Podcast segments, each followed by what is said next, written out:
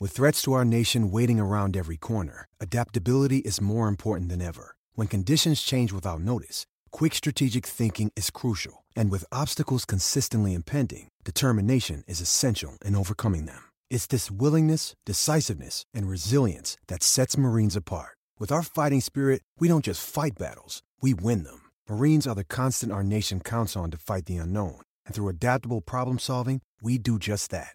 Learn more at marines.com. Meet Stacy. Stacy's on the hunt for a new pair of trendy glasses. Call me picky, but I just can't find the one. Luckily for Stacy, Walmart Vision has virtual try on. Now she can try on hundreds of frames virtually, then upload her prescription and get new glasses delivered right to her door. Really? yeah, really. Well, the hunt just took a turn for the better. Buy your next pair of glasses with virtual try on from Walmart. Welcome to Easy Eye Care. Welcome to your Walmart. Restrictions apply. See walmart.com for details. Es noticia en NTN 24. Hola, soy Moisés Naim y usted está escuchando una parte de mi programa de televisión.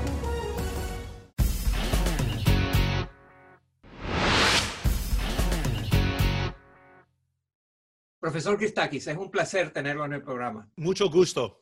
Usted fue uno de los pioneros en alertarnos acerca de la posible gravedad de la pandemia del COVID-19. Cuando todavía estaba comenzando, usted dijo, esto es algo al cual hay que prestarle mucha atención. ¿Qué fue lo que lo llevó a tener esa visión tan anticipada de lo que iba a pasar?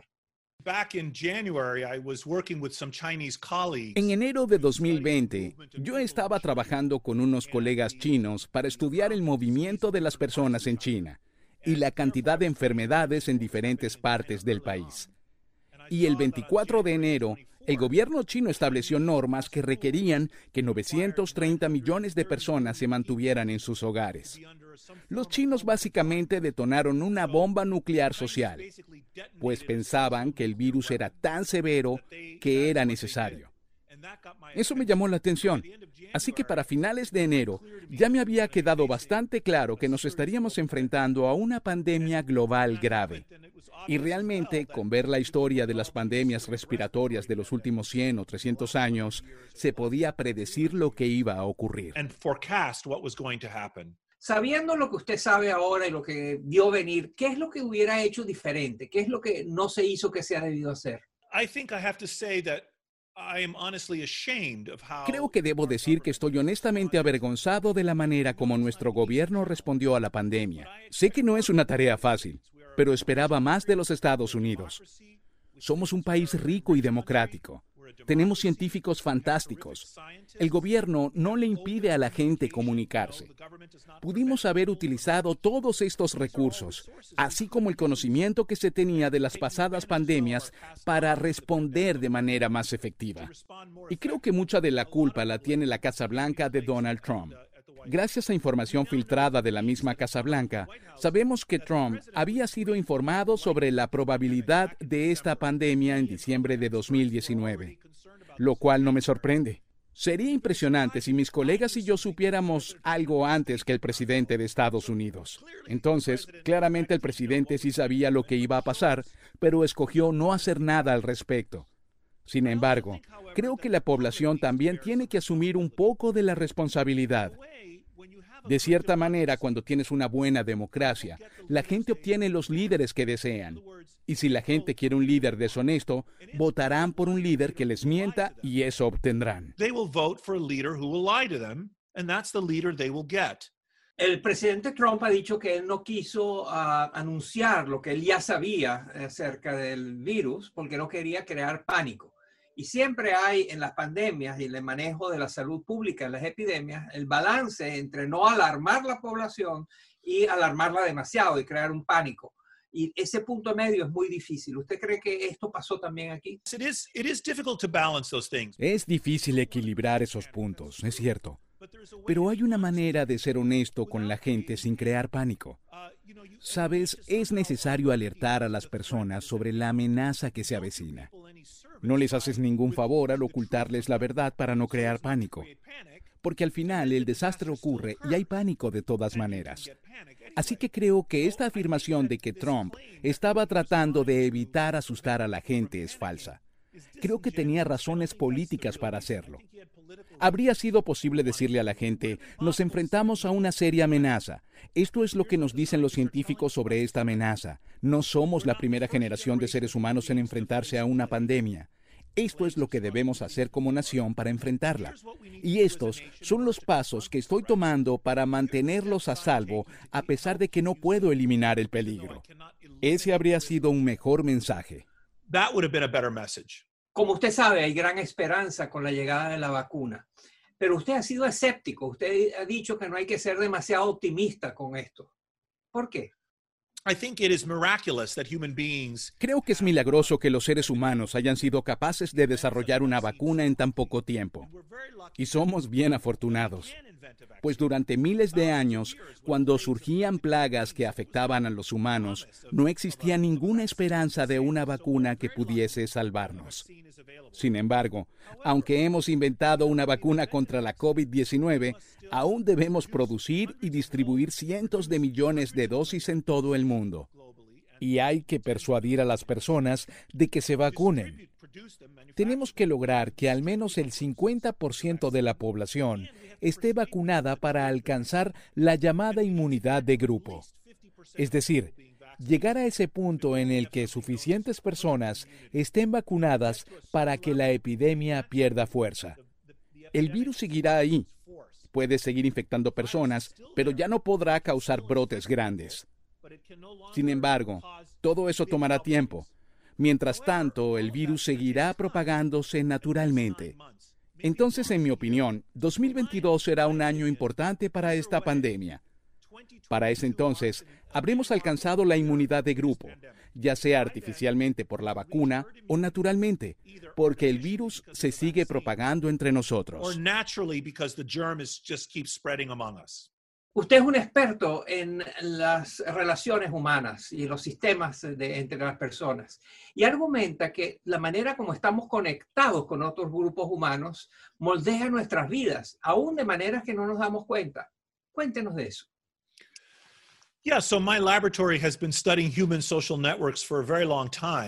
Sí, mi laboratorio ha estado estudiando redes sociales humanas por mucho tiempo. Lo que nos interesa, en primer lugar, es este fenómeno extraño de que los humanos tienen amistades. Nosotros formamos uniones no reproductivas a largo plazo con otros miembros de nuestra especie. Esto no es común. Solo algunos primates lo hacen. Los elefantes lo hacen y ciertas ballenas también. De modo que esta capacidad para la amistad es una característica muy especial de nuestra especie. Y usamos esa capacidad para reunirnos en estas complejas redes sociales por varias razones. Para trabajar juntos, para hacer actividades juntos y aprender el uno del otro. In a very real way, the spread of germs is the price we pay pero de una forma muy real, la proliferación de los gérmenes es el precio que pagamos por el intercambio de ideas. El virus se ha aprovechado de cómo vivimos en grupo para propagarse entre nosotros.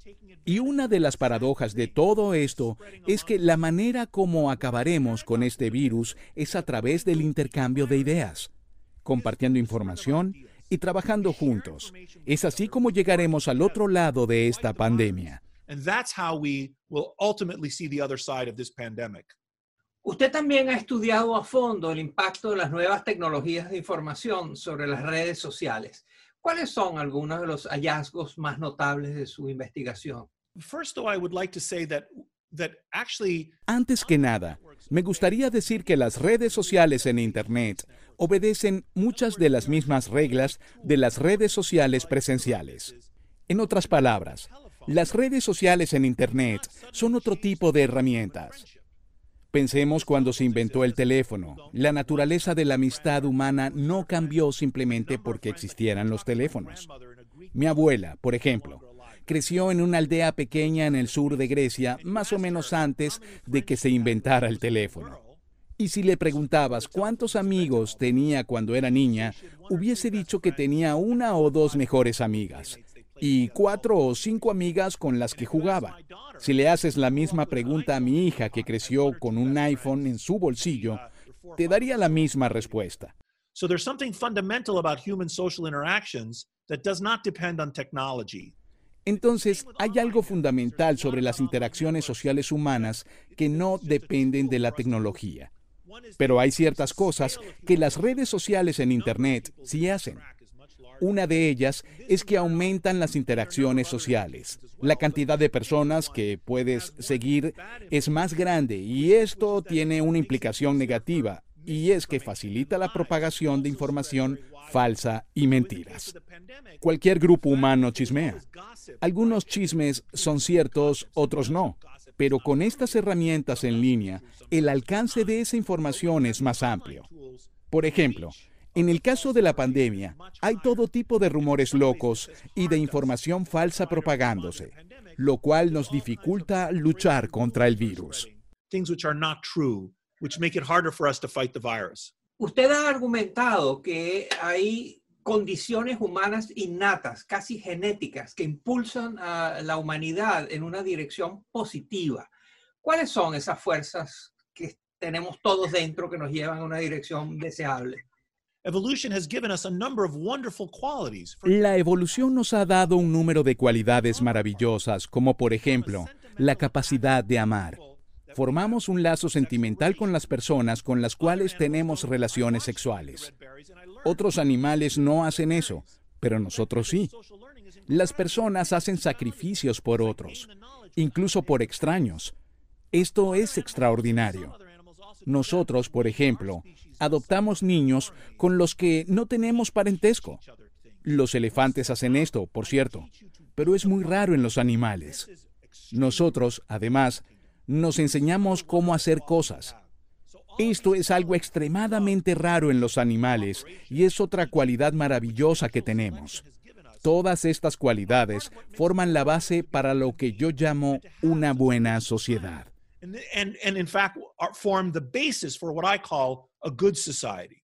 En la Universidad de Yale, usted dirige el departamento, el laboratorio sobre la naturaleza humana. Cuéntenos líneas de investigación muy prometedoras e interesantes que usted esté desarrollando. Uno de mis proyectos favoritos es que estamos llevando a cabo experimentos donde añadimos inteligencia artificial a sistemas humanos sociales. Estamos tratando de entender cómo la inteligencia artificial afecta la manera como nos tratamos. Déjame darte un ejemplo simple.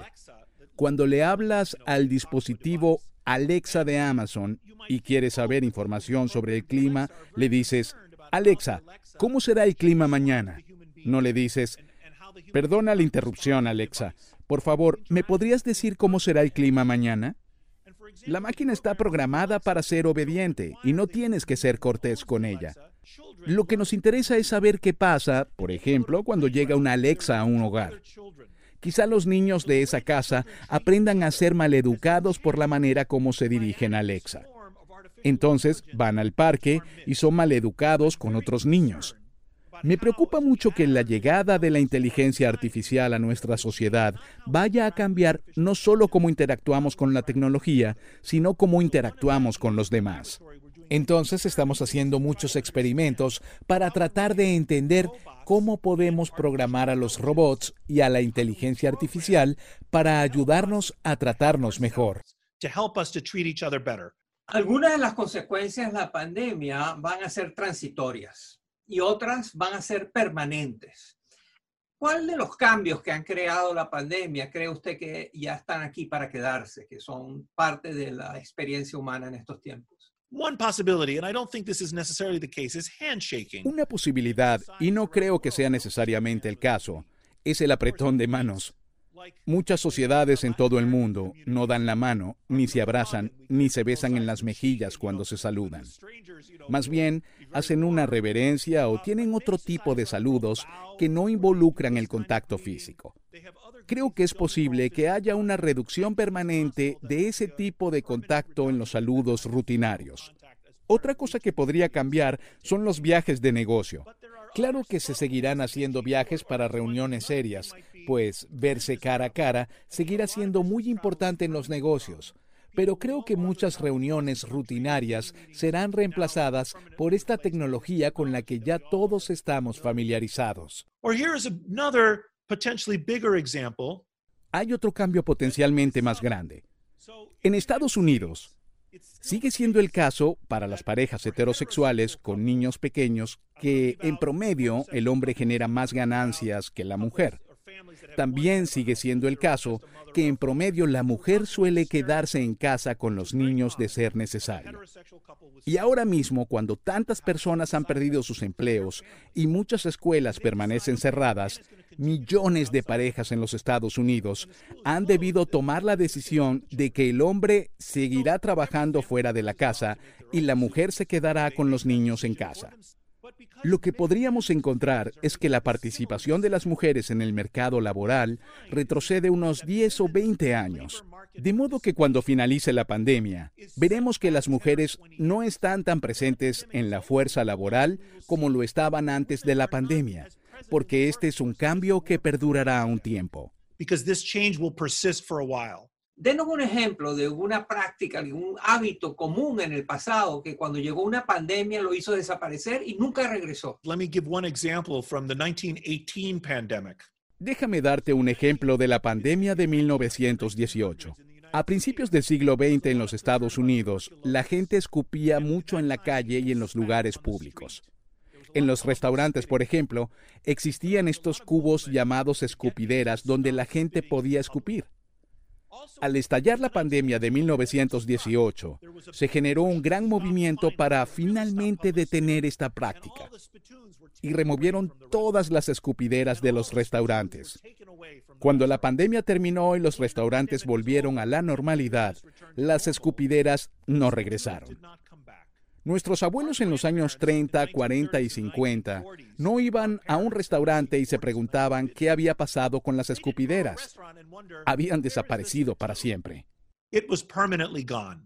Profesor Christakis, usted le ha dedicado su vida, su carrera profesional a entender la naturaleza humana. Por eso es el director del laboratorio sobre la naturaleza humana. Denos claves acerca de una buena vida, acerca de cómo hay que vivir dos o tres ideas que para usted son muy importantes basadas en sus investigaciones científicas. Well, the irony is that these scientific investigations bueno, la ironía es que estas investigaciones científicas terminan confirmando mucho del conocimiento del pasado. El hecho de que la gente se siente bien en la compañía de amigos que la interacción con otros es una de las cualidades más importantes en una vida feliz y que la gente se siente bien siendo parte de un grupo y trabajando para un propósito común. Mi laboratorio está estudiando cómo todo eso puede ser optimizado y por qué nos comportamos así desde un punto de vista genético y evolutivo. Creo que el camino hacia una vida buena depende en gran medida de las inversiones que hacemos en las vidas de los demás. Una de las cosas que mis investigadores han demostrado es que no nos importa tanto si una persona se ama a sí misma o si es generosa, buena o justa consigo misma. Nos importa más si esa persona ama a los demás y si es buena y justa con los demás. Esas son las cosas que hacen de las sociedades mejores y que hacen de tu vida individual una más gratificante.